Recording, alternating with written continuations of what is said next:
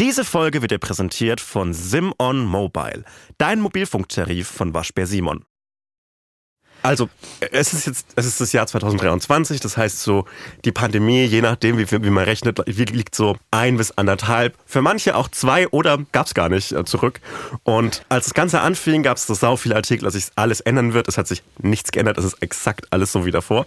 Aber ich glaube, wir können jetzt tatsächlich nachträglich einen Neustart wagen. Und zwar hätte ich gerne eine neue Hust- und Niesetikette in öffentlichen Verkehrsmitteln. Also du meinst wieder back to before? Nein, nicht back to before, sondern so was Neues wagen. Es ist jetzt ein bisschen zu spät dafür, was wirklich neu anzufangen, weil kein Mensch trägt mehr eine Maske, auch irgendwie verständlich. Aber ich habe wahnsinnige Angst davor, in Bahnen zu husten oder zu niesen, weil ich, man hört jemanden husten, man hört jemanden niesen und denkt sich, ah fuck, der bringt jetzt die Pest zu mir. Ja. Du dummes Arschloch, warum fährst du mit der Bahn? Und ich bin heute Ringbahn gefahren und ich bin nicht mehr krank, ich bin gesund. Äh, definiere ich jetzt für mich. Und ich huste, weil mein Hals so trocken ist von dieser ganzen Heizungsluft. Ich bin ein sensibles Wesen, ich brauche viel Luftfeuchtigkeit, aber auch nicht zu viel. Ich bin so wie so eine Monstera, könnte man sagen. Und ich habe einfach dann ein Problem, wenn so trockene Heizungsluft ist. Und ich möchte meiner Umwelt signalisieren, dass ich kein Arschloch bin und krank mich in so ein und krank ohne Maske mich in so ein öffentliches Verkehrsmittel setze, sondern dass ich nur huste, weil die Luft so trocken ist. Und wie würdest du es machen wollen? Also, ich habe digitale Anzeigen oder so. Jeder? Das ist tatsächlich eine Idee gewesen. Ja. Mhm. Ähm, QR-Code, den man einscannen kann und dann sieht man äh, Corona ja oder nein zum genau, Beispiel. Ja. Auf ein T-Shirt mhm. oder dass ich so allen automatisch mit einer App airdroppe so automatisch einschicke, hey, habe einfach ein Problem mit trockener Luft. Aber ich weiß nicht, wenn ich da jetzt sitzen würde ja. und ich würde dann von einem fremden Mann so eine Airdrop-Benachrichtigung mhm. bekommen, weiß ich nicht, ob ich da nicht lieber, also diesen, um diesen Schreck zu umgehen, mhm. vielleicht auch einfach okay damit wäre, mit dem Gedanken zu denken, du hast Pest und du steckst mich an, anstatt dass ich denke, du schickst mir jetzt einen Dickpick. Das ist ein gutes Argument. Weil, weil das, das passiert. ist ein sehr gutes Argument. Das du, passiert. Du hast absolut recht. Du, da habe ich mal wieder. Guck mal, deshalb ja. haben wir diesen Podcast zusammen, damit wir viele Perspektiven, meine Toll. und deine, mehr Ich meine, überleg mal, wie viele nicht. andere Podcasts mit zwei Männern sind, die kommen auf diesen Gedanken nicht. Ja, fair. Ja. Stimmt, guter Punkt. Wie Deswegen solltet ihr diesen Podcast wie hören. Wie fändest du es, wenn ich so wie so eine Triggerwarnung am Anfang von einem Post, dass ich am Anfang, dass wenn ich in einen Zug steige, erstmal mich so hinstelle, vielleicht mit so einem kleinen Lautsprecher und Mikrofon und ja. sage, hey, mein Name ist Sebastian Hotz, ich habe Probleme trockener Heizungsluft, deshalb huste ich hier. Das fände ich okay, aber ich finde, man könnte auch einfach mal die anderen Leute in die Pflicht nehmen. Mhm. Weil warum äh, ist jetzt gerade so ein krasser gesellschaftlicher Druck, dass man Angst hat zu husten und zu niesen in der Öffentlichkeit? Vor weil 2020 war das geil. Man konnte abhusten, man konnte rumniesen. Finde ich auch irgendwie nicht fair. Vielleicht muss sich das auch ändern. Nee, ich finde es schon okay, dass man so ein bisschen sensibler geworden ist, muss ich ehrlich sagen. Aber manchmal denke ich, wir sind jetzt auch ein bisschen zu sensibel. Ja, aber. Das, nur dieser Satz rausgecroppt? Könnte mir meine Karriere kosten. Ja, aber, aber jede, jede wo, wo sich eine Karriere Wir schließt. Einfach zu sensibel geworden, Leute. Wo sich eine Karriere schließt, öffnet sich eine neue. Also ich glaube nicht, dass irgendeine Karriere in Deutschland beendet worden ist dadurch, dass du, dass man anmerkt, dass jemand zu sensibel ist. Ja. Dann bist du einfach, du hättest so geile Möglichkeiten. Du könntest zur Bild, zu News, du bist dann so eine junge Stimme. Ausverkaufte Deutschlandtour. Ausverkaufte Deutschlandtour. Es wäre mega geil. Ich könnte auch so ein Buch schreiben darüber, dass ich gecancelt wurde. Genau. Würde mega viel Geld damit verdienen, würde dann aber die ganze Zeit erzählen, dass ich ja jetzt kein Geld mehr habe, weil mir alle Verträge gekündigt wurden. Ja, fair. Und ja. du könntest dann Werbung machen für so diese Michael Wendler Prepper Sachen, für so Nahrungs äh, ja. für so Nahrungskonserven ja. und so. Finde ich mega geil. Könnte ich auch bei Seven vs. Wild machen. Ja, bitte Leute, nicht diese Folge canceln. Ich bin zu verkattert. Ich, ich will jetzt nicht, heute nicht gecancelt werden. Hotz und Humsi mit Sebastian Hotz und Salwa Humsi.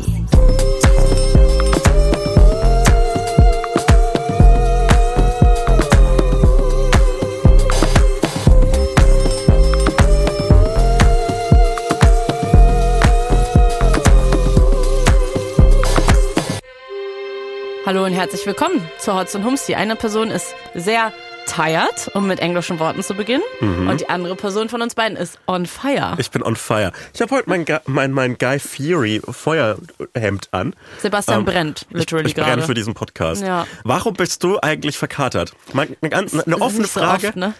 das passiert nicht so oft. Es ist irgendwie so, letzter Zeit hat sich so ein bisschen eingeschlichen. ja. Also hier, du saßt hm. hier mal mit einem Glas Wein, jetzt verkatert und du gehst damit offen um.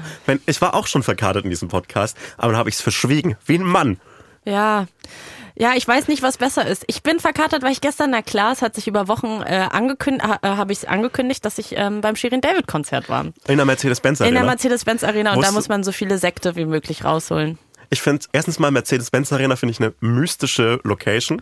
Ja. Weil ich, ich, ich war noch nie in der Mercedes-Benz Arena. Nein? Aber wenn man so drauf zuläuft, äh, auf diesem Vorplatz, der so aussieht wie aus einer, aus einer schlechten Black Mirror-Folge. Es ist einfach dahingesetzt. Ja. Das ist wie SimCity.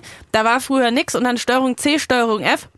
Einfach Ja. so ein Platz, so ein Nichtort. So ein Hans im Glück ist da, glaube ich, Ja. oder so ein Peter Pane-Ding. Five Guys. Ist also Five ein Guys. modernes Hans und Glück eigentlich. Und ein da, Kino ist, und da ist so ein Alex noch. und Kepassa. Oh, oh, Immer ganz wichtig Ich an lieb- Nichtorten Kepassa. Ich liebe ja Kepasa. Ich war auch noch nie drin, aber ich find's. Ich war da schon drin. Ich find's sau funny. Das ist so eine, das so, in anderen Städten ist es, gibt's so Sausalitos und, und so weiter.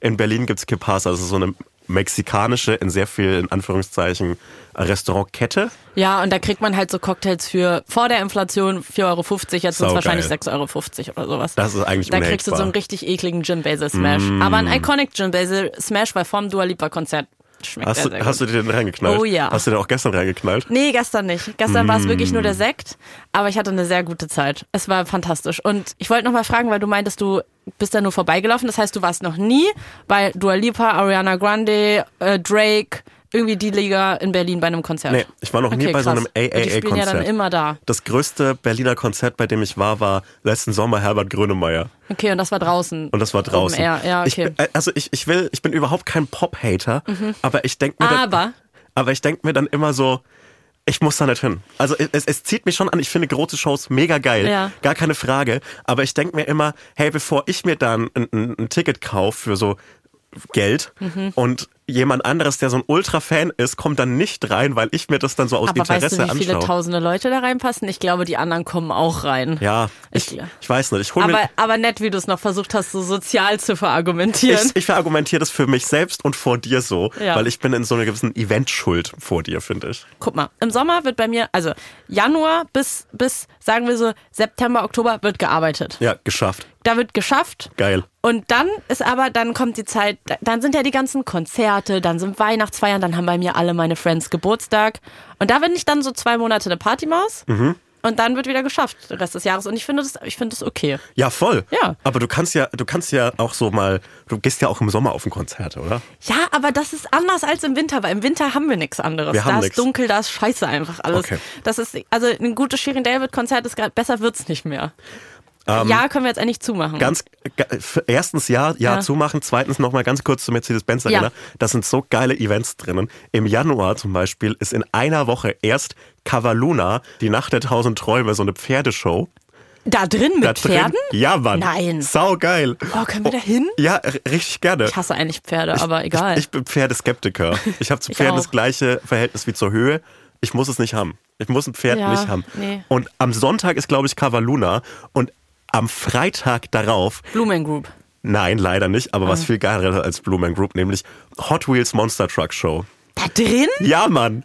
Und ich wäre so Heftig. gern, ich wäre so gern dabei, wie sich so, wie das so umgebaut wird. Aber also die ist so Pferde, die Pferde gehen raus, die Monster Trucks werden reingefahren. Und Shirin hängt noch an der Decke. Shirin hängt noch an der Decke. In so einem, in so einem Glitzer-Bodysuit. ja, und danach ist dann irgendwie 1975 oder so. Man müsste eigentlich diese Halle sein. Ich will also die die Halle- Halle wird ein wildes Leben haben. Ich möchte eine Eventhalle sein, auf jeden ja, Fall. im zweiten Leben. Also glaubst du daran, dass du dann in. Also ich würde gerne als Mercedes- Mercedes-Benz Arena wiedergeboren werden, Würdest wenn das möglich wäre. karmatechnisch sagen, dass es ein Aufstieg ist oder ein Abstieg?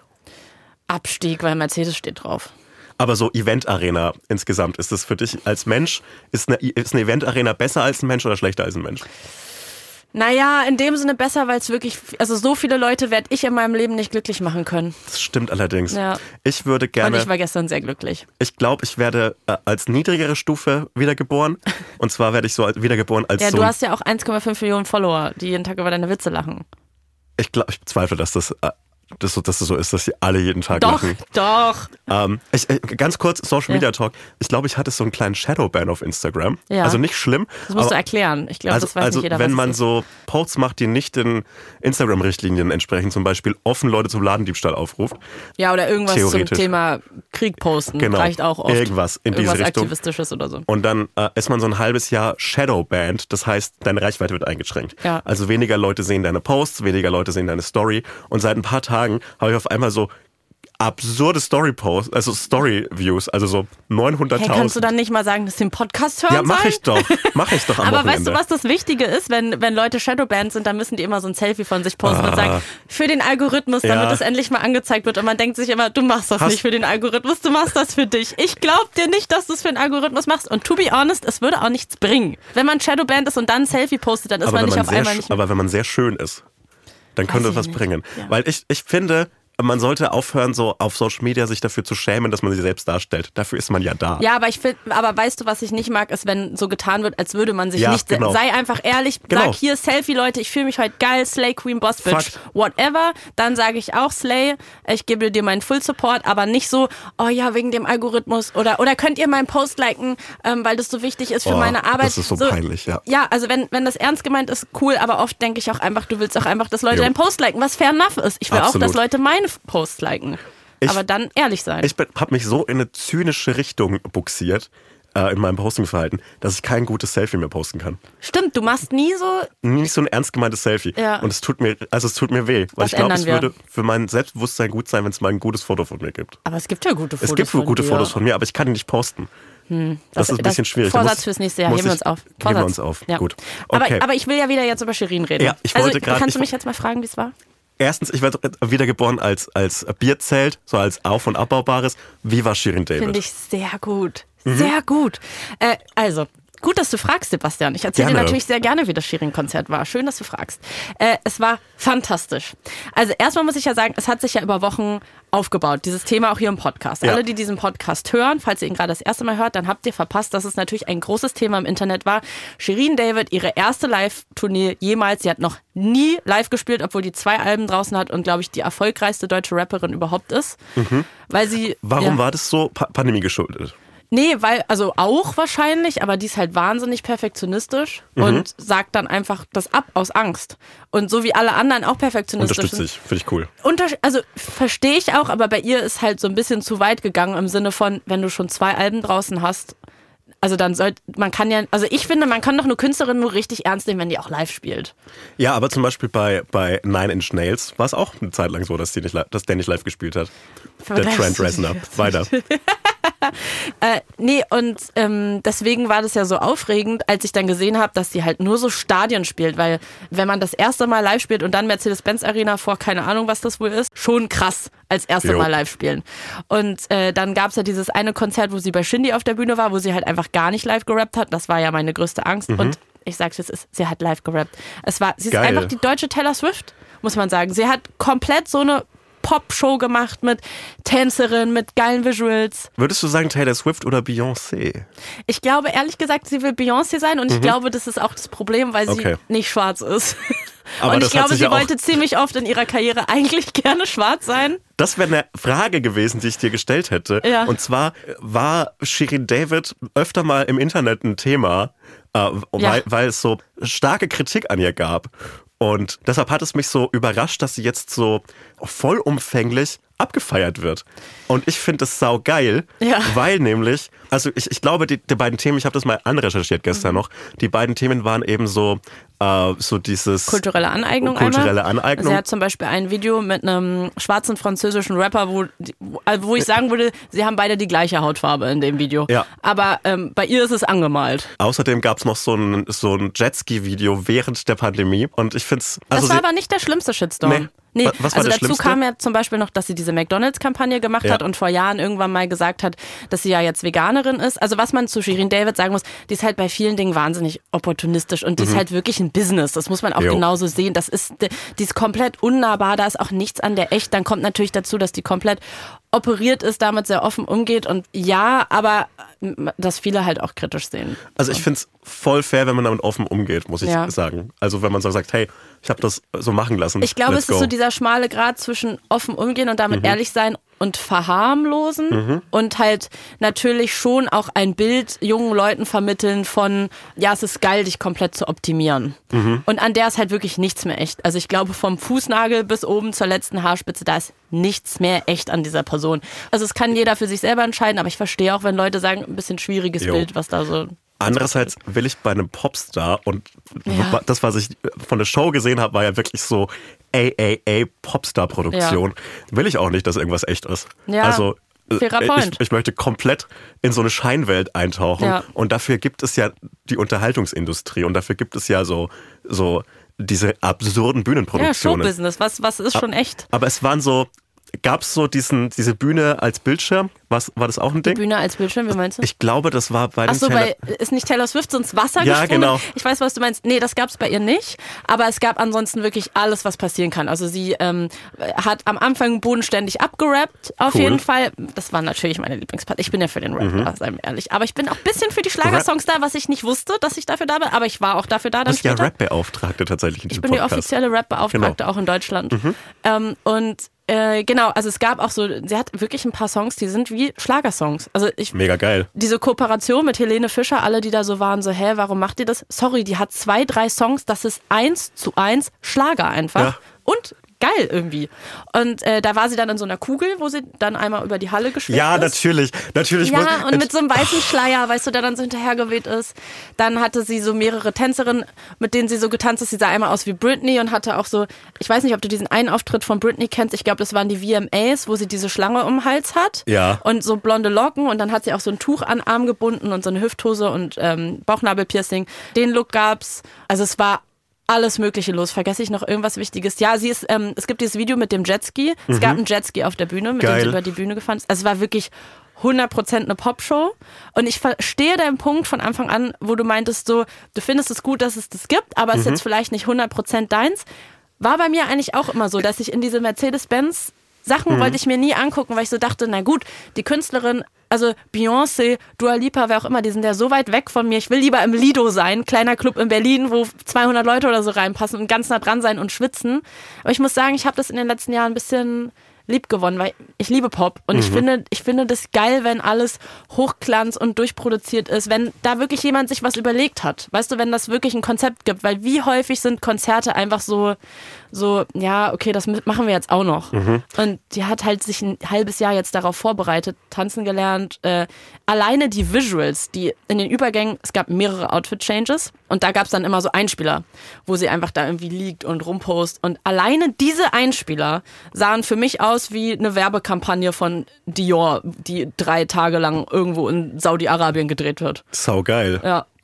Ey, ich finde es gut. Ich finde es gut, dass du eine gute Zeit hattest. Hatten alle anderen auch eine gute Zeit? Hast du alle mal nachgefragt? An, ja, alle anderen hatten eine gute Zeit. Ich kam da rein, es liefen irgendwelche Deutschrap-Hits von problematischen Rappern, cool. die die ganze, äh, 17.000 Leute passen übrigens da rein, die alle mitgeschrien haben. Es waren nur Frauen und ich hatte sofort Gänsehaut. Und da muss ich dir noch kurz erzählen, warum. Weil als ich Deutschrap-Fan war, so äh, oder angefangen habe, Deutschrap zu hören mit 14, 15, es gab keine weiblichen Rapperinnen, mhm. die ich hören konnte, die so prominent waren. Also es gab einige, aber die waren alle klein oder oder haben auf jeden Fall keine Hallen ausverkauft. Also es gab irgendwie natürlich so Leute wie Kitty Cat, dann gab es später Schwester Eva und so. Dann waren Sixten eigentlich die ersten zwei Frauen im Deutschrap, mhm. die so Hallen ausverkauft jo. haben. Und das das klingt jetzt vielleicht so wie ja ist doch egal. Nein, das ist alles nicht so lange her. Das sind zehn, zehn Jahre her Höchstens, oder so. Ja. Und es gab vorher keine in dem Sinne erfolgreichen Frauen in Zahlen und ausverkauften Hallen gemessen. Und für mich als auch Dollar Deutschrap-Fan und wenn, wenn dann so die kleine Salvi da in dieser Halle steht, fand ich das gestern einfach toll zu sehen. Trotz all der Kritik an Shirin und alles, was mich auch sel selber an der nervt. Jo. Also einfach mit dieser Ambivalenz dazustehen und zu merken, krass, es sind 17.000 Leute für diese Frau da. Und es gibt gerade, außer Helene Fischer, keine Künstlerin und wahrscheinlich auch kein Künstler in Deutschland, der so eine Show macht. Und dass ja. eine Frau in so einer Halle steht und rappt, also das, oh, das hat mich sehr berührt. Das war ganz schön, war wirklich sehr schön. Das haben die Typen früher bei mir im, im Großraumbüro, haben das immer gesagt, wenn, wenn Helene Fischer so nach Nürnberg kam, in die Nürnberger Versicherungsarena, waren die immer so, ja, Helene Fischer ist nicht, nicht so meine Musik, aber, aber die Show, die Show ist ja fantastisch. Ja. Und dann waren die dann, waren alle so diese, diese mittelalten Typen, waren dann alle so auf dem Helene Fischer Konzert für 140 Euro das Ticket. Und also, ja, die Show ist fantastisch, die, die Show, unsere Helene. Aber Shirin David und Helene Fischer sind ja auch bei Wetten das am Samstag zu Gast. Ja, und die werden atemlos, der Song wird jetzt, glaube ich, zehn Jahre alt oder so, werden Krass. die zusammen performen in äh, dieser neuen Version, wo Shirin einen Part da drauf hat. Das hat mich bei hat mich bei Atemlos schon immer gestört, dass da kein Rap-Part drauf ist. Ja, ey, ich sag's dir und ich weiß schon, was passieren wird. Ich werde den hören. Ja, na klar. It's gonna happen. Und ich habe gestern eigentlich die ganze Zeit nur darauf gewartet, bei jedem Outfit-Change, wenn es so dunkel wurde und stille war, mhm. dass auf einmal man so hört, atemlos, weil ich oh dachte so, wer Gott. weiß, vielleicht ist hast die du ja das, Hast du spekuliert, ob Helene Fischer da ist? Ich habe in jedem Break das anperformt um, um mal zu zeigen, wie gut es funktioniert würde, würde meinen Freundinnen. Und alle waren so, ja. Na klar. Wo, aber Helene Fischer kam nicht. Schade. Ja. Oh, das ist das schlimm. Also bei so, bei so Rap-Artists ist ja auch nochmal wahrscheinlicher, dass so ein Gastauftritt dabei ist. Ja. Und das ist bei so rockigen Konzerten nicht so, weil die, weil die hassen sich alle gegenseitig. Werbung. Ich habe einen neuen Supermarkt bei mir entdeckt. Also der ist nicht nur, also der ist literally gar nicht neu. Mhm. Ähm, aber ich war einfach noch nie da ja. weil ich noch nicht die ganze Range von Supermärkten bei mir ausgekostet habe. Ja. Weil irgendwie einigt man sich ja dann immer so auf den ein, da gehe ich hin, der ist irgendwie auf meinem Weg zu Hause nach der Arbeit oder whatever. Und da gehe ich dann immer hin. Und dann irgendwie probiert man irgendwann keinen neuen mehr aus. Und ich war beim neuen und ich muss sagen, der ist besser als der alte, wo ich vorher war, weil viel größeres vegetarisches Angebot.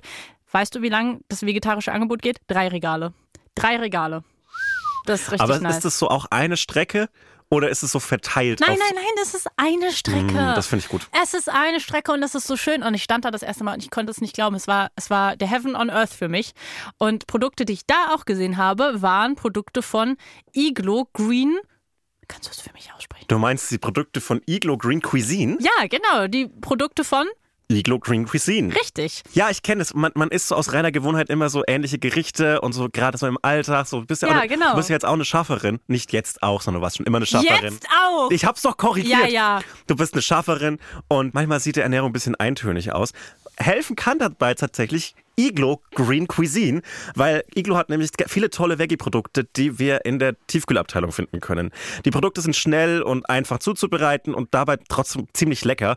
Mit Iglo Green Cuisine gibt es also, würde ich sagen, immer was zu entdecken. Ja, und ich habe da jetzt einen Pick mein absolutes Favorite-Produkt, was ich einfach genial finde, dass sie das auf den Markt gebracht haben. Zum Beispiel nämlich die veganen Dino Nuggets. Job. Das ist so toll, dass es das gibt. Vielen Dank dafür. Ich möchte mich hier einmal persönlich bedanken, weil ich gehe davon aus, dass die sich das auch einmal anhören, wenn wir für mhm. die hier Werbung machen. Deswegen danke.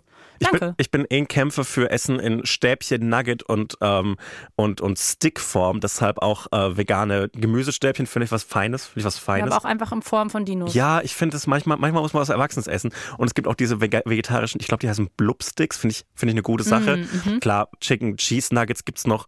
Und Zucchini Käsetaler. Finde ich, find ich auch ein heftiges Produkt. Ja. Wenn ihr also auf den sogenannten Iglo Green Cuisine Hype Train aufspringen wollt, dann probiert einfach mal die alten Gewohnheiten abzulegen und werdet zum Veggie-Probiertier. Äh, alle weiteren Infos findet ihr wie immer in unseren Shownotes. Show Iglo Green Cuisine. Cuisine. Werbung Ende. Ähm, oh, darf ich noch eine Sache zu ja, Shirin erzählen? Alles. Du hast ja, wie viel, sag mal ehrlich, wie viel hat das Ticket gekostet?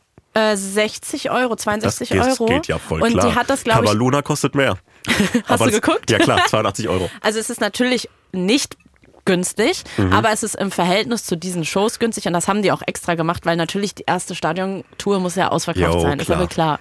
Ähm, was ich richtig krass fand, mein TikTok-Algorithmus ist natürlich jetzt komplett auf Shirin David gemünzt gewesen mhm. die letzten zwei Wochen, seit diese Tour losgegangen ist. Und mir wurden einige Videos reingespielt von so Mädels, die gesagt haben, also man muss wirklich sagen, es waren gestern fast nur Frauen, Gays ja. und so 10% Männer, die dann die so die mitgenommen Boyfriends werden. waren. Das umgedrehte, das umgedrehte Verhältnis bei so Rockkonzerten, Ja. da sind immer so, ja, ich habe das meinem Freund zu Weihnachten geschenkt und er freut sich mega, dass wir jetzt so einen 19 Minuten Tool-Song mit einem 80-minütigen Gitarrensolo, Bass-Solo auch noch anhören. Ja. Ja. Vor allem, es war so ein Boss-Bitch-Konzert gestern. Jo. Also es war, es war wirklich, es war Chaya-Alarm hoch 1000. Ich hatte mein FC Chaya-T-Shirt an, auch passend. Fantastisch, ja. ein gutes Trikot. Ja, danke schön. Und äh, ich habe aber einige Videos gesehen auf TikTok, die mich echt ein bisschen traurig gemacht haben, weil halt junge Frauen so erzählt haben, dass sie da, also so, die so in so krass konservativen Beziehungen waren. Und Ja. man ist ja manchmal so in seiner Blase und vergisst es, dass es natürlich auch heute immer noch Frauen in meinem Alter gibt, die in Beziehungen sind, äh, wo die normal Shirin David-Fans sind und trotzdem einfach Männer haben, die komplett über deren Leben entscheiden. Und für die das auch anscheinend normal ist. Ich habe so ein Video gesehen, wo so eine Frau meinte so, ey Leute, seit zwei Jahren habe ich kein Leben mehr, wir haben zwei Kinder bekommen, wir haben einen Hund, ich kümmere mich hier um den ganzen Haushalt. Also hat das auch so voll gut gelaunt ja. erzählt. Neben ihr saß ihr Freund im Auto, man hat ihn aber nicht gesehen. Und dann meinte sie so, ja, und jetzt würde ich einmal gerne zum Konzert gehen zu Shirin David und äh, mein Freund erlaubt es mir nicht. Wie findet ihr das? Und dann sagt sie zum Schluss, ich war noch nie bei einem Konzert und ich habe fast geweint und ich wollte Shirin unter dem Video markieren, ja. dass die, die das, interveniert. Ja, weil ich dachte, vielleicht muss die das mal lösen. Boah. Äh, ja, äh, es ist so. Und der Mann, weißt du, sitzt daneben, sagt nichts. Sagt nichts. Das ist so ein ganz. Also erstens, ich finde es hilarious, die Aufnahmesituation. Also so im, im Auto sitzen und so äh, einen TikTok darüber machen, wie offensichtlich ja. scheiße die Beziehung ist. Aber vielleicht wird diese, dieses, diese diese offensichtliche Beschissenheit gar nicht so äh, wahrgenommen in dem Moment, sondern so, ja, naja, das ist halt das Beziehungskonstrukt, in dem wir uns jetzt hier gefunden haben. Ja. Er macht mir Vorschriften und ich kümmere mich um den Haushalt. Genau, ja. Das ist so Kacke. Äh, Gibt es irgendwie eine Auflösung? Kamen sie, kam sie jetzt doch noch zum Konzert? Ich, weiß, ich es weiß es nicht. Ich habe versucht, dieses Video nochmal wiederzufinden und ich habe nur ein Reaktionsvideo von so einem ja. Männerrechtler-Dude gefunden, der auch so Alter. sein Gesicht zensiert hatte, so äh, anonymous-mäßig. Und so, so eine verzerrte Stimme, oder? Na klar. Und dann hat er so kommentiert, dass sie ja, ähm, was sie für eine schlechte Frau wäre, wenn, wenn sie mit dieser Beziehung unzufrieden ist und dass ähm, Kinder haben doch das größte Glück der Welt ist. Und ey, die Kommentare, nur Männer, die schreiben, von der würde ich mich sofort trennen, wenn die auf ein Konzert gehen will und wie kann sie nur, sie muss doch glücklich sein mit der Familie. Und ich habe das gesehen und ich weiß natürlich, dass es das gibt, aber du kennst das doch, dass man manchmal sowas sieht und dann so eine Realitätsklatsche kriegt und jo. sich denkt, was, Mann, ich will dich da rausholen, das ist nicht, ich will, ich wünsche dir, dass du zum Shirin David Konzert gehst und deswegen, Shirin, wenn du das hörst, kannst du bitte einfach ihr in die DMs leiten und sie da, nur du kannst sie da, glaube ich, rausholen. Ja. Wenn Shirin ihr schreibt, Mädchen, komm da raus, ich hol dich ab jetzt, du kommst jetzt in meinen mein pink, wie heißen diese krassen Autos, die alle G-Klasse. Du kommst jetzt in meine pinke G-Klasse, ich hol dich ab. So, ähm, wir müssen die da rausholen. Ja, es, es hilft aber, glaube ich, nichts, wenn sie einfach nur zum Shirin David Konzert angehen Nee, nee, rausholen, die muss komplett. Komplett aus diesem die Leben muss bei Shirin die einziehen. zwei Kinder mitnehmen ja. und dann kann der Typ weiterhin so, dann kann der sich den Leuten anschließen. Richtiger wenn man eine Meinung hat, die man, also bei der man sich so die, die Stimme verzerrt und die Mützen, so eine Mütze drüber zieht, meistens eine fantastische Meinung, meistens eine super Meinung und diese komplette Männerrechtler-Bubble ist eine Sache, die in ihrer ganzen Ideologie so verquer ist, weil sie so wichtige Themen wie es gibt eine hohe Selbstmordrate unter Männern, mhm. äh, für sich vereinnahmt und so hindreht, als wären so Frauenschuld, ne? Als wären Frauenschuld. Ja. Und äh, als wären nicht zum Beispiel, weil, weil so diese Männerrechtler immer so im kompletten Gegensatz zu, zu, zu, zu Feministen und Feministinnen stehen mhm. und das dann so hingedreht wird, als wären zum Beispiel, als wären Frauen schuld und als wäre nicht die Ursache für männliches Unglück einfach auch Männer. Ja. Und äh, ja, ja, wenn du, wenn du eine Beziehung so auslebst, dass du so deiner Frau oder deiner Freundin verbieten musst, zu einem Konzert zu gehen, möglicherweise bist du da in dieser Beziehung auch nicht der glücklichste ja, Mensch vor allem aller sie sagt, Zeiten. Aber er, sie sagt das auch so lieb. Sie meinte so, aber, aber wisst ihr was? Er geht jeden Tag zum Sport und ich habe nichts für mich. Und ich war so, Mann, ich wollte ja. in die, mein Handy reingreifen und sie rausholen und naja, weil du das gerade sagst, dass mhm. die Ursache für das Unglück von Männern auch ja. Männer sind. Äh, ich habe vor ein paar Wochen doch mit Oliver Kahn äh, eine Podiumsdiskussion zu dem Thema Ich verstehe nicht, wie du das Wort Unglück und Oliver Kahn in ja, einem Satz. Äh, ich, es war ein absoluter Zufall. Und da war auch eine Experte mit auf der ja. Bühne, eine Professorin, die, von der ich nochmal mega viel über dieses Thema Männlichkeit gelernt habe. Mhm. Und sie meinte, dass wenn die da so Studien durchführen ähm, mit Männern, die irgendwie psychische Erkrankungen haben oder irgendwie merken, äh, die kriegen eine Depression, die rutschen in eine Depression rein, dass es tatsächlich, also sie das ablesen kann an deren Studien, dass Männer sich ab dem Punkt, wo sie in eine Depression rutschen, meistens erst in der Krise Gedanken über ja. ihre Männlichkeit machen. Also dass es miteinander zusammenhängt. Krise gleich Männlichkeit hinterfragen und auch Männlichkeit als Ursache für diese Krise herausfinden. Das könnte sie jetzt viel klüger mhm. ausdrücken als ich, aber das fand ich irgendwie krass. Also dass, dass tatsächlich Männlichkeit die Ursache ja. ist für viele Depressionen bei Männern. Also ich weiß, äh, Herzensthema Oliver Kahn ähm, und ist auch ein Punkt, aus dem ich auf jeden Fall einen Podcast mit dir abbrechen würde, wenn Oliver Kahn sagen würde, hey, wir machen jetzt einen Podcast zu zweit, hättest du Bock, Sebastian? Oh, Na, sag komm. das nicht öffentlich, dann meldet der sich noch. nee, ich glaube, ich glaub, der wird zu gut bezahlt, den kann ich mir nicht leisten. Ja, wer weiß aber, wie lange noch. Ich meine, der muss ja auch gerade gucken, wo er bleibt. Ich glaube, der hat ausgesagt. Alle gucken, wo wir bleiben. Ähm, ja. Also gerade bei dem und also alles, was mit der deutschen Nationalmannschaft zu tun hat, da war so eine gewisse Krise und eine Auseinandersetzung damit, was so jemanden vor einem Millionenpublikum auf dem Spielfeld beißen zum Beispiel angeht. Da war eine Reflekt Reflexion vielleicht ganz gut, ganz ja. wichtig. Ähm, apropos deutsche Nationalmannschaft. Ja. Ähm, wir kommen ja aus der Länderspielpause gerade. Wir hatten ja jetzt zwei äh, Länderspiele, äh, mhm. Deutschland gegen Österreich und Deutschland gegen die Türkei. Und Deutschland gegen die Türkei hat in Berlin stattgefunden. Und Vor einer Woche, oder? Genau, also war am Wochenende. Ja.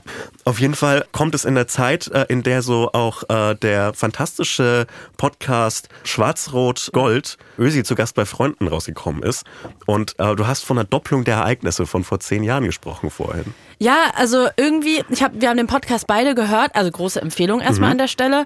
Ich interessiere mich ja für Fußball dann, genau wie du gesagt hast, wenn es irgendwie eher um diese Kultur drumherum jo. geht und irgendwie um gesellschaftliche Ereignisse. Und deswegen fand ich das voll spannend, weil ich diese ganze Geschichte von Mesut Özil nie richtig hinterfragt habe mhm. und auch nicht so auf dem Schirm hatte. Also es, es geht um vor allem diese 2010er Jahre, wo dieses Buch von Sarrazin rauskam, ja, äh, Deutschland schafft sich ab. Ja. Dann es eine fette Migrationsdebatte in Deutschland mhm. gab. Da gab es auch ein Türkei-Deutschland-Spiel. Dann hat er da, da haben wir doch letzte Woche drüber geredet, den Integrationsbambi gewonnen. Genau. Wir haben ja letzte Woche noch halbwegs positiv darüber geredet, weil ich diesen Moment mit Giovanni Zarella so toll fand. Ja. Und ich muss im Nachhinein sagen, ich habe den Podcast erst diese Woche gehört, also nachdem wir darüber gesprochen haben, was ein scheißen Integrationsbambi. Ja. Was ein fucking Scheiß. Ich hatte das nicht mehr auf dem Schirm. Was jo. war das? Ähm, also Mesut Özil hat diesen äh, Integrationsbambi, glaube ich, 2011 bekommen. Nee, 2010, soweit ich auf dem Schirm habe. Also es war entweder, ich glaube 2012 hat die nämlich, stimmt, du hast recht, 2010. Ja. Und Mesut Özil ist, ja. ist, halt dritte Generation ja, Gastarbeiter in Deutschland. Ja, er also ist halt er ist einfach in Deutschland, in Deutschland aufgewachsen, in Gelsenkirchen, in ja. geboren und kriegt dann, dann einen, einen, Integrationspreis, weil er war, also... Oh Mann, und dieser Moment, das war so herzzerreißend. Also ich hatte wirklich ein paar Mal so Tränen in den Augen, als ich den gehört habe, beziehungsweise der Podcast hat mich sehr gerührt, mhm. weil halt sehr offen über diesen, dieser, die, seinen Schmerz auch gesprochen wird, wie, wie viel Rassismus er in Deutschland erfahren ja. hat. Und als er dann da auf der Bühne steht und er erzählt hat, dass er wahnsinnig aufgeregt war, als er diesen Preis entgegengenommen jo. hat, weil es auch so eine große Ehre für ihn war. Und es irgendwie tut mir das so leid, dass es für eine Person, die in Deutschland geboren ist, der Deutscher ist. Ja, der. der Wo sein, Ur, sein Opa kommt, glaube ich, aus der Türkei, genau. dass er das als Ehre empfinden muss, ein Integrationsbambi zu bekommen. Und dann wird ihm gesagt, du bist wahnsinnig toll integriert. Also wirklich ein Vorzeigetürke. Jo. Weil er halt Leistung bringt auf, auf dem Platz. Und ja. wenn er es nicht tut, dann wird er fallen gelassen wie eine heiße Kartoffel. Genau. Ich weiß nicht, äh, hast du die, die aktuelle Folge gehört, die, ja. die heute ja. Äh, zum, zum Wo sie mit seinem Vater sprechen. Genau, ja. genau. Ich habe diese ganze Mesut Özil-Saga von den Anfängen als krasser Jugendspieler über so einen richtigen Held bei WM 2010 und EM 2012 insbesondere und dann auch als Weltmeister 2014 und so weiter. Das habe ich als, als Fußballfan alles mitbekommen und ich habe das nie hinterfragt, wie über Mesut Özil so von Fußballmedien berichtet worden ist. Mhm. Und ich finde es so krass, wie so Portale wie, wie Kicker oder auch alle anderen Sportmedien, Sportbild müssen wir gar nicht drüber reden, wie die den so bei seinem Wechsel von damals Real Madrid, dem, dem größten Fußballverein der Welt, nach London zu mhm. Arsenal, einem immer noch absurd großen Fußballverein, aber so eine Stufe drunter, was so mhm. die mhm. Reputation angeht, wie die den so dargestellt haben, als würde er sich so so komplett fremd lenken lassen, was in, zu einem bestimmten Teil auch stimmt. Mhm. Aber es wurde, weil Mesut Özil halt einen türkischen Namen hat und einen türkischen Hintergrund hat, wurde es so immer hingestellt, als wäre das so ein armer, naiver Junge, ja. der halt jetzt so von so den, den bösen, raffgierigen Verwandten ausgenommen wird. Und das fand ich crazy. Und was mich auch noch sehr beschäftigt hat äh, im Zusammenhang mit Özil, ich glaube, es ist so ganz komisch, dass man gerade im, im Zusammenhang mit den Erdogan-Bildern, dass man keinen, und ich rede jetzt von Mann als ich als, als weiser deutscher Junge, dass man keinen Weg gefunden hat, Özil zu kritisieren öffentlich für das, mhm. was er gemacht hat, weil ein Bild mit Erdogan ist scheiße und seine mhm. ganze politische Haltung seitdem, oder wer weiß seit wann, ist scheiße, muss man klar benennen so, mit der, der Erdogan-Nähe und äh, graue Wölfe und so weiter, dass man keinen Weg gefunden hat, daran ordentlich Kritik zu üben, ohne halt in das Horn von den ganzen Leuten zu stoßen, die Özil hassen, weil er äh, türkische Wurzeln hat. Ja, aber es gibt ja gar kein Interesse, dass das nicht passiert. Ja. Und deswegen habe ich von dieser Parallelität gesprochen, weshalb ich das krass fand, diesen Podcast gerade jetzt mhm. zu hören, zufällig in der Woche, wo auch Erdogan wieder ja. in Berlin war, und es diesen Besuch gab und dann diesen auch Schlagabtausch äh, zwischen ihm und Scholz und dann dieses Freundschaftsspiel, wo ja auch wieder genau das gleiche Thema war mit, oh, die ganzen ähm, türkischen Fans buhen die deutschen Fans aus. Es war ja genau damals ja. 2012 oder wann, wann, wann das war, dieses ja. äh, Freundschaftsspiel, war ja genau das gleiche auch Thema. finde ich das so krass, weil diese, also wir ja jetzt auch wieder die gleiche Migrationsdebatte mhm. führen. Immer noch dieselbe, glaube ich. Ja, sogar. und es, und es, es ist ja anscheinend, also man merkt ja, dass es gar kein Interesse daran gibt, auch von politischer Seite diese Debatte irgendwie halbwegs so, ja, so sensibel zu führen mhm. und nicht irgendwie alle über einen Kamm zu scheren. Und das jo. ist ja jetzt gerade, alle Muslime müssen jetzt das machen, alle Araber müssen jetzt das jo. machen. An und nicht mal, nicht mal da wird unterschieden, weil äh, Muslime, Araber, alles dasselbe im öffentlichen und Diskurs. wer ist, wer ist Mus also ja. es kommt ja auch dazu, genauso wie bei, wie bei ähm, Özil, der halt einfach Türke ist. Aber er jo. ist kein Türke. Ja. Er, er ist Deutscher. Ich fand das so krass. Ich, ich sehe das gerade nochmal, dass ich mir den Satz aufgeschrieben habe wegen dem Integrationsbambi. Äh, in dieser Laudatio für ihn wurde mhm. gesagt, weshalb er diesen Bambi gewinnt. Dank äh, Özil können deutsche Stammtische und türkische Teestuben gemeinsam jubeln. Ja. Das war der Grund. Und das ist doch, das, das fühlt sich, also das kenne ich ja auch selber, das fühlt sich scheiße an, wenn, wenn wenn immer über dich irgendwelche äh, irgendeine Symbolpolitik so drüber gestülpt wird. Er kann doch nichts dafür, dass irgendwelche türkischen Teestuben ja. da jetzt, also er ist doch einfach nur Fußballspieler wie jo. alle anderen auch. Es gab ja auch eine, eine ganz krasse Geschichte, wo er äh, er hatte ja irgendwann in seiner Karriere diesen Moment, wo er entscheiden musste, spielt er für die deutsche mhm. Mannschaft oder für die türkische. Jo. Und da musste er, glaube ich, seinen türkischen Pass abgeben. Ja. Oder den deutschen beantragen. Er musste den deutschen ich glaube, ich glaube, der wurde in Deutschland geboren. Ich glaube, das war gar ja. kein Problem mit dem. Ja, aber irgendwas, ähm, er musste auf jeden Fall zum Amt mit, seiner, mit seinem mhm. Vater und saß dann da beim Amt. Und diese Geschichte fand ich so, so, so krass auch nochmal zum Thema, wie Rassismus es immer noch in mhm. Deutschland gibt, aber auch gerade zu dieser Zeit vor 10, 20 Jahren, äh, 20 Jahren müssen es gewesen sein, wie schlimm das damals gewesen ist in den 90er, Nuller Jahren, weil die im Amt saßen und diesen äh, Pass irgendwie beantragt haben und äh, die die saßen da die ganze Zeit und die lassen die halt nicht, also die rufen die Namen von denen nicht auf. Mhm. Und es, nach und nach gehen andere Leute irgendwie aus dem Wartezimmer und können irgendwie sich um ihre Sachen kümmern und die Familie sitzt da und irgendwann beschwert sich halt der, der Vater da und sagt so, hey, sag mal, was ist los? Wir warten hier die ganze Zeit und dann sagen mhm. die so, ja, bleib, bleib mal ruhig, setzt euch mal hin. Und am Ende schließt das Amt und die Familie ist nicht Lange. angekommen und die sitzen da den ganzen Tag, um mhm. irgendwie den Pass, irgendwas mit dem Pass zu regeln, damit er in der deutschen Mannschaft spielen kann. Und das ist halt einfach so, die wurden halt behandelt wie, wie Schmutz, also jo. wie so zweite Klasse Menschen. Ja. Und ich bezweifle, dass das ähm, gänzlich fernab der, der Realität in deutschen Ämtern mhm. im Jahr 2023 ja. ist. Ja, aber ähm, äh, also ich bin auf jeden Fall sehr gespannt, wie der Podcast weitergeht, weil man muss ja auch nochmal dazu sagen, dass er sich ja anscheinend irgendwie radikalisiert hat. Ja. Also er hat ja irgendwie so ein graue Wölfe-Tattoo, das, das ging ja damals so irgendwie durchs Netz. Ähm, und ich bin, ich bin sehr gespannt, äh, also ich, I don't know, wie, wie, wie sie das aufschlüsseln. Also mhm. ich, hab, ich erwarte gerade beim Hören eigentlich, dass es jetzt quasi so aufgeschlüsselt wird, dass Deutschland ihn immer gehasst hat und er dann irgendwann gesagt hat, also ich sich dadurch so radikalisiert hat und gesagt hat, okay, dann wende ich mich jetzt dieser national rechtsextremen türkischen, türkischen Seite. Also ich, ich kann das nur so aus, aus der Sportberichterstattung rekonstruieren. Und es war schon also wenn, wenn Özil gut gespielt hat, äh, zum Beispiel 2010 oder mhm. auch 2012, dann war das so, das ist ein Deutscher. Ja. Und äh, sobald es dann in die leichte... Na gut integrierter Türke genau, eigentlich. Genau, gut ja. integriert. Ja, aber es ist trotzdem so... Der, der, Vorzeigetürke. Vorzeigetürke, genau, ja. genau. Ja. Aber sobald es dann in die Krise der deutschen Nationalmannschaft ging, so ab 2018, dann war der, ja, der ist immer so faul und seine Schultern mhm. hängen und der, der, der, der singt nicht mit. Das war ja, ja 2012 hat er die, e, ähm, die äh, Hymne nicht mitgesungen genau. bei der EM und er hat eigentlich immer auch offen darüber geredet und meinte, naja, ich bete währenddessen, ja. weil ich mich konzentriere und ich bin aufgeregt und eigentlich kann ja jeder sich so vorbereiten auf Spiel, jo. wie er oder sie will. Aber das war dann so immer, darauf wurde da halt als erstes drauf äh, reingeprügelt. Ja. Und das 2018 bei der WM nicht vielleicht eine Rolle gespielt hat, dass diese Mannschaft einfach komplett scheiße aufgestellt war, mhm. sondern dass es dieses Erdogan-Bild gab. Keine Ahnung, ich, ich will jetzt die beiden nicht politisch auf eine Ebene stellen, aber den, beim FC Bayern hat es nie jemanden gestört, wenn man sich mit Markus Söder hat fotografieren lassen. Das war... Das ist wirklich ein krasser Vergleich, aber... es ist nicht so weit weg. Hubert Aiwanger würde ich nehmen. Oh ja, ich wollte auch gerade sagen, Aiwanger würde vielleicht es, noch ist, funktionieren. Es ist ein halber Schritt zur Seite, aber es ist nicht so viel, wie man manchmal ja, tut. Ich weiß jetzt nicht, wie es jetzt ja. in diesem Fall dieses Foto entstanden ist, aber darum geht es ja auch in dem Podcast Podcast, dass Angela Merkel dann einfach das, in die Umkleidekabinen kam? Das war nach diesem EM-Qualifikationsspiel ah, ja. Deutschland-Türkei. Genau, und da kam Angela Merkel einfach in die ja. Umkleidekabine. Er erzählte auch in einem alten ja. Interview, was sie einspielen, dass er irgendwie oberkörperfrei war oder nur Shorts anhatte und auch nicht wusste, dieses Bild, ja. ja, und er nicht wusste, wie er sich verhalten soll, weil er wollte nicht gehen und sich nochmal was anderes anziehen, weil unhöflich, aber wollte auch nicht so bleiben. Naja, und dann hat sie halt irgendwie ein Foto mit ihm gemacht und, Erdo und dann hat sie ihm ja sogar Erdogan vorgestellt jo. und meinte, hier ist ein Kollege von mir. Das ist der merkeligste Move der ganzen, also äh, das ist so, das ist so klar. Ja, natürlich hat es Angela Merkel gemacht. Ja. Und was mich in diesem, in diesem Podcast wirklich auch richtig mitgenommen hat und so, ah ja, stimmt, das, das ist ja eine CDU-Kanzlerin, mhm. weil jetzt so verklärt vergisst man, man manchmal. Ne? also das vergisst man manchmal und selbst ich schaue so ein bisschen mit so einem verklärten Blick auf Angela Merkel ja. Und was die so Wir 2000 sind 96 geboren, natürlich. Ja, klar.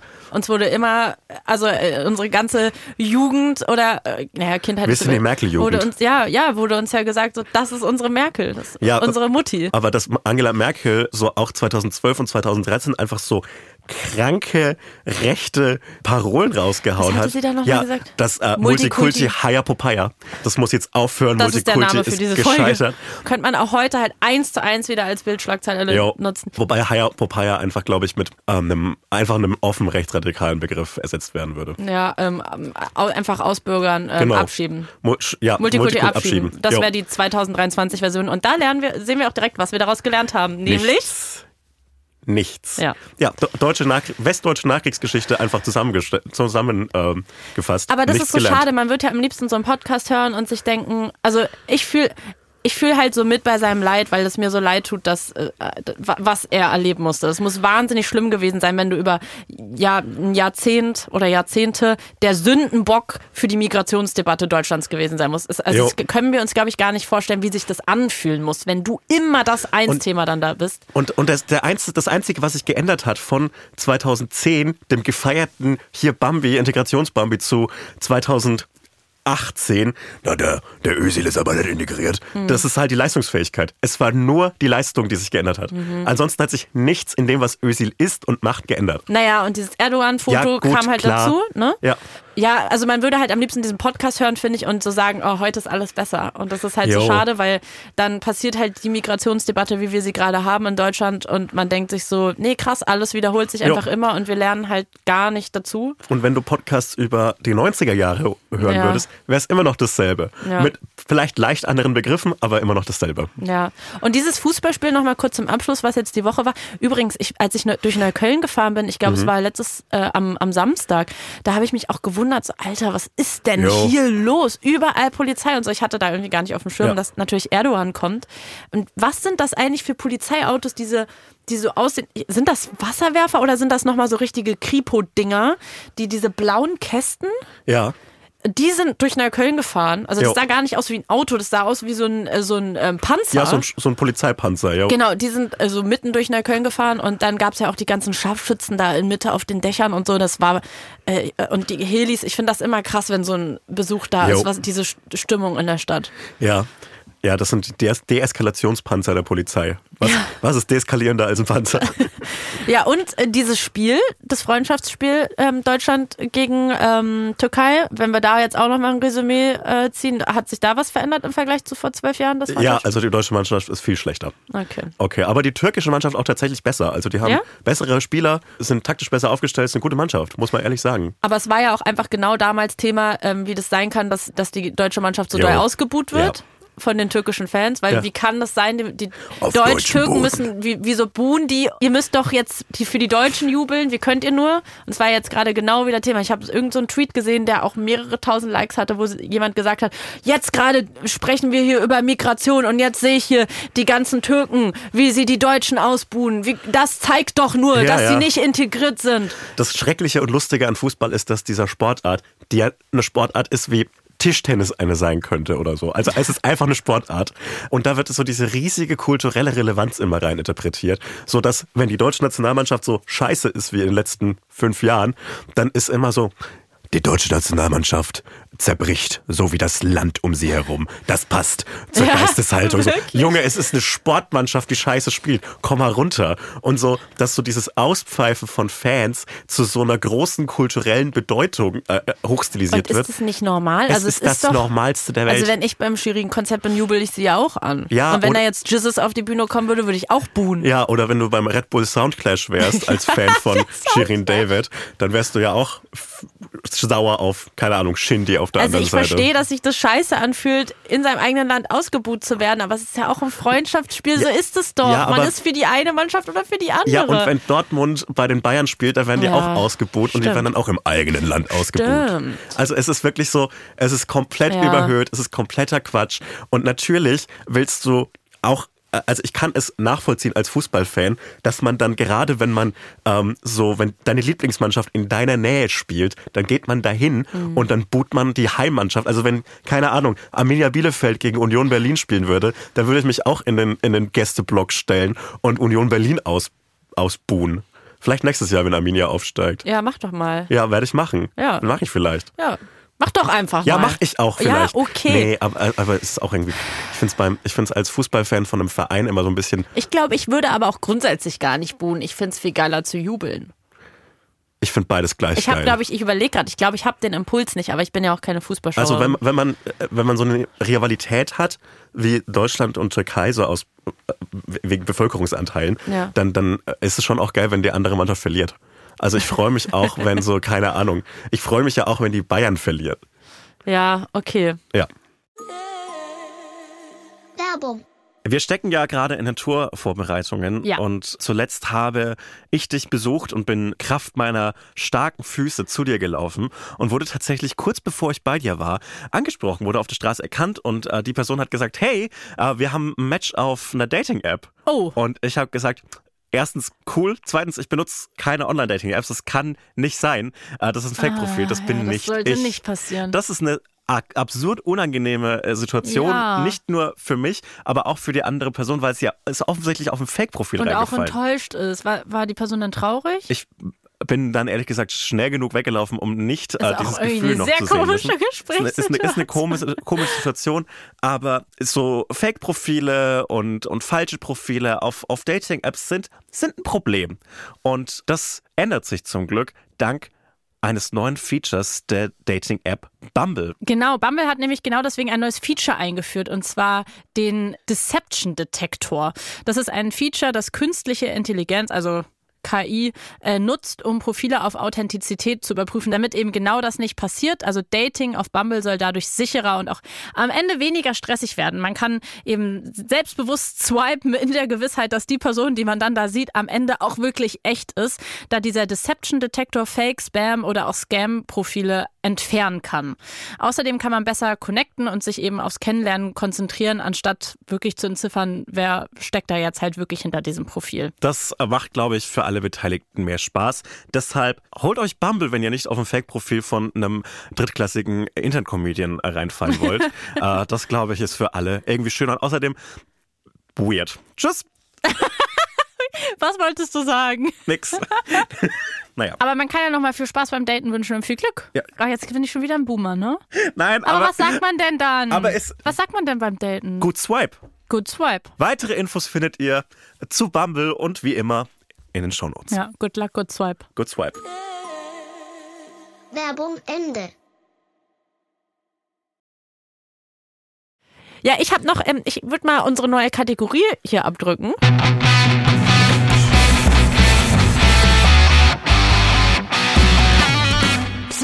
Zitate aus der Hölle.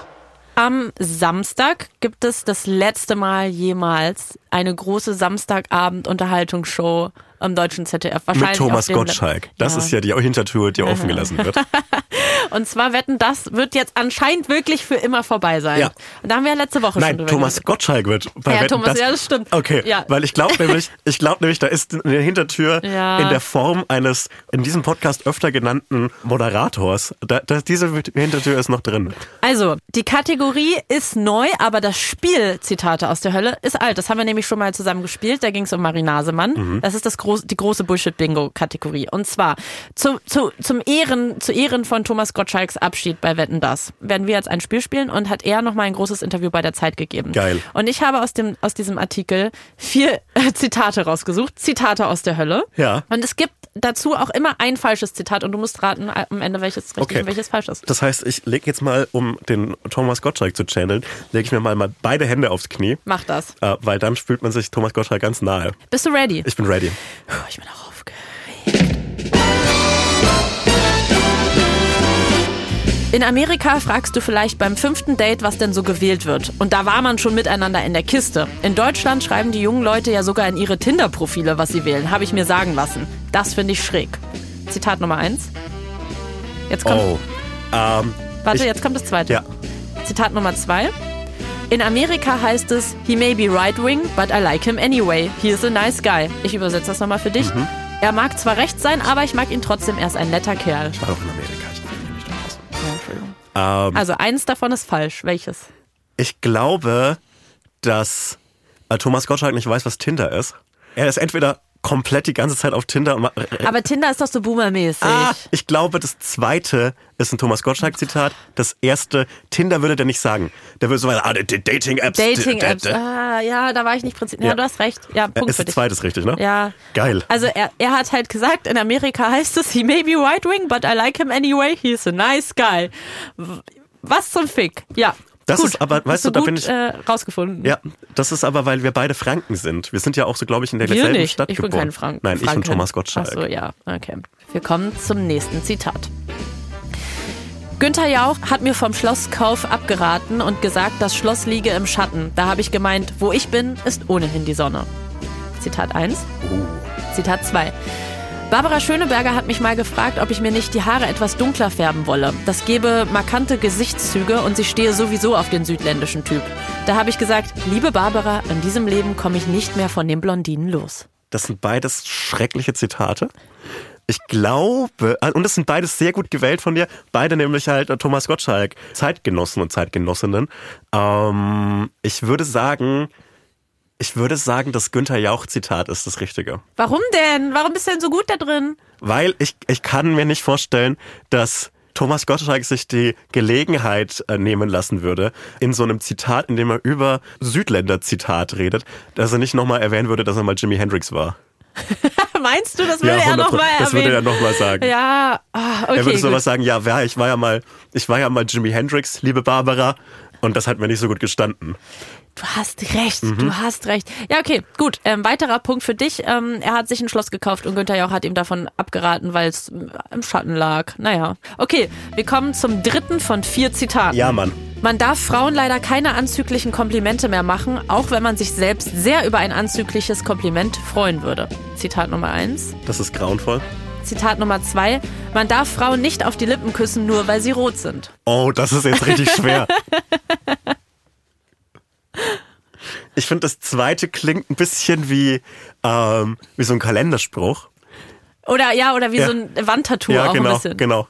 Oder wie eine Insta-Bio. Vielleicht schreibe ich das in meine Bio. Schreib das mal in deine Man, Bio. manchmal und noch Leute so coole Sprüche in den Bios. Mm, Ich würde sagen, das erste ist. Oh, nee, er sagt. Ich, das zweite ist ein Thomas Gottschalk-Zitat. Man darf Frauen nicht auf die Lippen küssen, nur weil sie Genau. rot sind? Du hast schon wieder recht. Du Ja. bist zu gut. Nee, weil ich glaube, ich glaube, hast du Thomas Gottschalk inhaliert. ich habe den. In, wir, wir sind ja in derselben. Ich glaube, Thomas Gottschalk ist in Bamberg geboren und ich komme ja aus dem Landkreis Bamberg. Mensch. Wir sind derselbe Mensch. Wir sind beides. Wahnsinn. Wir sind beide Franken. Er kommt äh, in Kulmbach groß geworden. Kulmbach ist das Bier, das man wegschüttet, weil es eklig ist in meiner Region. Du, Super. das heißt, du musst eigentlich einfach nur alles, also auf dein ganz, auf dein inneres Kind hören. Mhm. Quasi wie das. Es gibt, darauf blicken würde. Es gibt vier extrem interessante Franken im, in der öffentlichen, im öffentlichen Diskurs. Thomas Gottschalk, Markus Söder, ähm, Lothar Matthäus und, Und dich. ich hätte jetzt gesagt den Drachenlord, aber ich hätte ich Ja, ja, Ja. sorry, Drachenlord kommt Und- vor dir noch. ja. Und Schon ein sehr interessanter Frank. sehr interessant. Franken echt ein Höllenloch, kann man sagen. Ja, kann man wirklich so sagen. Okay, wir kommen zum letzten Zitat. Du hast eh schon gewonnen, nicht als würde hier jemand gewinnen oder verlieren, aber wir lieben es, wenn jemand gewinnt oder verliert, weil ich liebe Leistung, wie wir Mhm. beide wissen. Lieben wir. Also wir kommen zum vierten Zitat. Im Schwebenländle, da weiß man einen zünftigen Witz noch zu schätzen. Deswegen fühle ich mich da auch so wohl. Nur die schwäbische Sparsamkeit, die liegt mir einfach nicht. Fürs Sparsamleben habe ich einfach zu viel Geld. Geil. Das ist das eine Zitat. Das zweite Zitat. Söder hat mir neulich den bayerischen Maximiliansorden umgehängt. Die Bayern sind die einzigen, die wissen, was sie an mir haben. Passend zu deiner Frankentheorie. Ja, ich glaube nicht, das erste ist ein Harald Schmidt-Zitat. Kann das sein? Ich glaube nicht, das zweite ist das Richtige. aber das erste ist das erste ein Harald Schmidt-Zitat, sagt ihr Äh, nicht? also eigentlich nicht bewusst, aber vielleicht. Aber es ist, ist ein Harald Schmidt. Vielleicht ist es Sau ein- geil. Ja. ja. Ja, gut. Ich brauche dich, also Ja, bei Thomas Gottschalk kann man dich wirklich nicht verarschen. Nee. Vier Punkte für dich, vier von vier. Wahnsinn, vier von wow. vier. Aber auch vier Punkte für dich, weil es ein fantastisches Spiel Ja, ist. nee, also ich, ich fühle mich jetzt wieder Loser, weil ich ähm, habe verloren, weil ich dich nicht gut genug auf die falsche Fährte gelenkt habe. Aber ich finde, wir können doch beide gewinnen in einem Podcast. Weiß ich nicht. Okay. Für mich kann immer nur das einer waren gewinnen. sehr gute Zitate. Ich habe zu viel Christian Lindner inhaliert in meinem Leben und Kapitalismus auch ein bisschen zu Mm. das viel doch, inhaliert. Ja, weil du musst dich immer beweisen. Ich Ja. bin weiser Mann in der Comedy-Branche. Ja. Ich muss eigentlich nichts mehr machen. Ich, es, rei es reicht, wenn man jetzt so ab, ja, ab jetzt immer denkt, ja, der, der ist ein lustiger. Und dann muss ich nichts mehr machen. Dann werde ich in Talkshows eingeladen und dann kann ich auch irgendwann mal wie so, wie so ein richtiger Promi so richtige Gagen verlangen in, in, in Ja, Talkshows. und bei mir wird jetzt halt für immer in meinem Wikipedia-Eintrag stehen, dass ich einmal dieses Zitate aus der Hölle mit dir gespielt Ja. habe und meine Zitate so schlecht waren, meine Fake-Zitate, dass du sofort die richtigen erkannt hast. ja, unter so einer. Da werde ich jetzt heute Nacht beim Einschlafen drüber nachdenken. Aber denk doch über das Shirin David Konzert nach. Ja, mal gucken. Das ist doch schön. mal gucken, da habe ich ja gestern schon drüber nachgedacht. Aber ja, vielleicht da, denk doch nochmal drüber nach. Ich, wenn ich nicht einschlafen kann, denke ich immer über schöne Dinge nach, die mich in, in, ins Schlafwunderland führen könnten. Okay, Und das ist eigentlich ganz gut, funktioniert ganz gut für mich. gut, das waren jetzt die.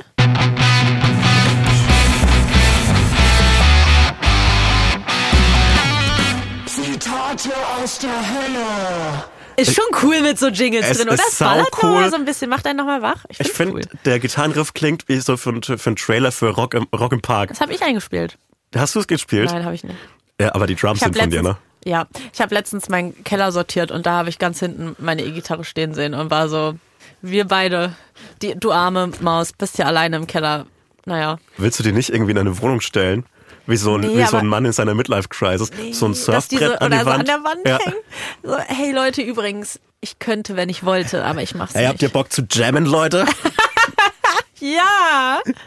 Naja. Ich habe vor kurzem mal äh, zugehört bei so einem Gespräch zwischen zwei so Musiktypen und da hat der eine wirklich gesagt, hey, wir könnten ja mal miteinander jammen. Und ich war, ich war so, ist es die, True, ist es die Truman Show? Bin ich gerade in so einer, bin ich gerade in so einer schlechten amerikanischen Sitcom gelandet, in so einem Highschool Musical Ding? Hey Mann, wir könnten mal miteinander Ah, jammen. ja. Und dann kommt jemand und schnippt so. Oh, das fände ich cool. Und ich komme mit atemlos. Fände ich cool. Wie findest du den Film School of Rock? Mit Jack Black? War das mal? Ich kenne nur noch High School Musical, Entschuldigung. School of Rock ist so, Jack Black kommt als so, Das ist doch wie das, oder? Es ist oder ein wie bisschen wie Glee das. oder so. Ja. Hey. Hast, warst du Glee-Fan? Ich bin mittlerweile ein Glee-Fan. Ich habe das als, als Jugendlicher natürlich nicht geguckt, weil ich bin ein harter Mann. Aber mittlerweile bin ich ja, stehe ich jetzt so offen zu meiner Musical-Begeisterung. Und ich finde, Glee ist schon eine saukomische Serie. Weißt du, was das Problem ist? Ganz, ganz kurzer Einschub. Ich, hab da, ich stand damals schon dazu. Ja. Und deswegen hat mich auch niemand gemocht in der Schule, weil ich damals schon offen zu, meinem, zu meiner Glee-Liebe stand. Und es Find ich war wahnsinnig uncool. Es war wahnsinnig uncool. Es gibt mit einem 2023er Blick ein paar sehr seltsame Beziehungskonstrukte in Glee, wo man so ein bisschen sagen muss, weird. ich glaube, Also, es ist sehr schlecht gealtert. Es ne? ist schlecht gealtert, aber äh, ansonsten ist es geil. Aber es war ja das Sex Education unserer Generation, muss man mal sagen, Ja. ne? Weil das war so, äh, also es gab bestimmt noch ein, zwei andere Serien, aber so die große Serie aus Amerika damals, wo es schon irgendwie ums Thema Mobbing ging, ums Schwulsein, wie man damit umgeht, Bisexualität, also es, da wurden diese ganzen Themen so, das ist ein sehr guter Vergleich. ja, also Ja. wir hatten ja nicht, ich finde das so ja krass, nix. wir hatten nichts. Wir hatten wir nix. hatten wirklich nichts. Unsere Eltern hatten ja wirklich absolut ganz und gar nichts, aber wir hatten nichts. Und heutzutage gibt es diese ganzen tollen Serien, wo dir irgendwie gesagt wird, du bist toll, so wie du bist und ähm, du musst dich einfach nur lieben und alles, alles ist, alles ist normal, was du hast und so. Und uns hat niemand gesagt, dass alles normal ist. Nee. Und Glee hat Zu Recht zumindest versucht. Ja.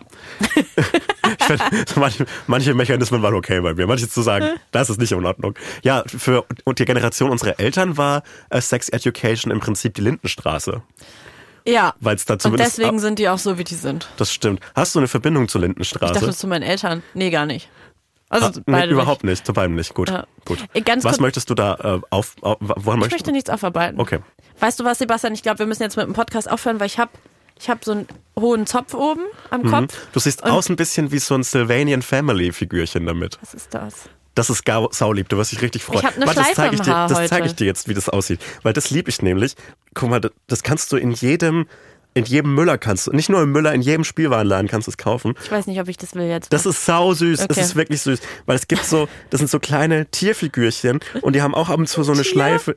So eine, so eine Schleife. Das ist sau süß. Wenn, nicht, wenn du das nicht gut findest, dann müssen wir mal drüber Podcast reden, ob wir aufhören. diesen Podcast aufhören. Guck mal, du siehst mit der Schleife ein bisschen so aus im Haar. ein kleines bisschen.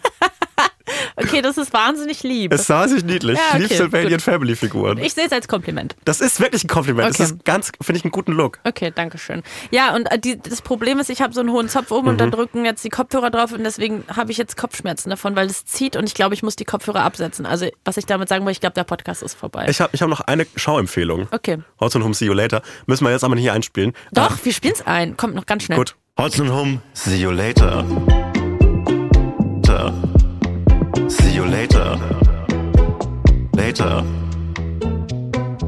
Ich fand überraschend gut. Ist ein Trash-Film, aber man kann ihn gut anschauen. Ich fand Renfield, den äh, Vampirfilm mit Nicolas Cage und Nicholas Holt, fand ich überraschend gut. Hatte eine gute Zeit. Ich liebe ja Vampirsachen und äh, der war überraschend gut. Ich Das ist, so ein, das ist so ein Film, da geht's um den Gehilfen von Dracula, äh, Nicholas Holt und Nicolas Cage spielt Dracula und es ist ein guter Film. Spielt in New Orleans, New Orleans, was auch eine gute Stadt ist, glaube ich. Kann man sich anschauen. Kommt jetzt langsam auf die Streaming-Plattformen. Ich bin der hängengebliebene Männerpart von uns beiden und gucke deswegen weiterhin Survival-Shows. Ähm, Seven vs. Wild, äh, richtig schlecht, besprechen wir auch noch in den nächsten Gewinnen die Wochen. Seven oder das Wild bisher? Das Wild. Geil. Äh, deswegen gucke ich gerade Survival Squad. Ähm, zwei Männer, die irgendwie einen Monat lang durch Kanada laufen.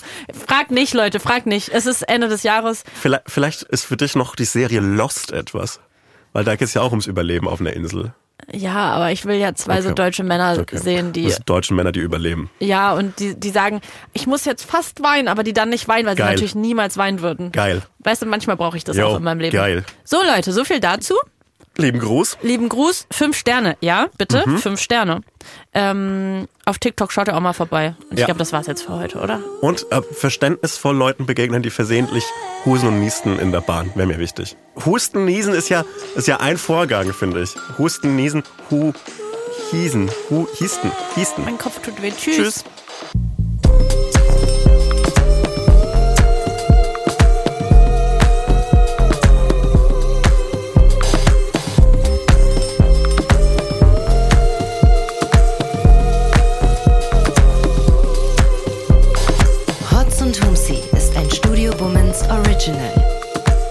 Folgen hört ihr jeden Samstag, überall, wo es Podcasts gibt. Executive Producer Konstantin Seidenstücker. Produktion Peace Solomon Obong. Musik, Ton und Schnitt Jonas Hafke.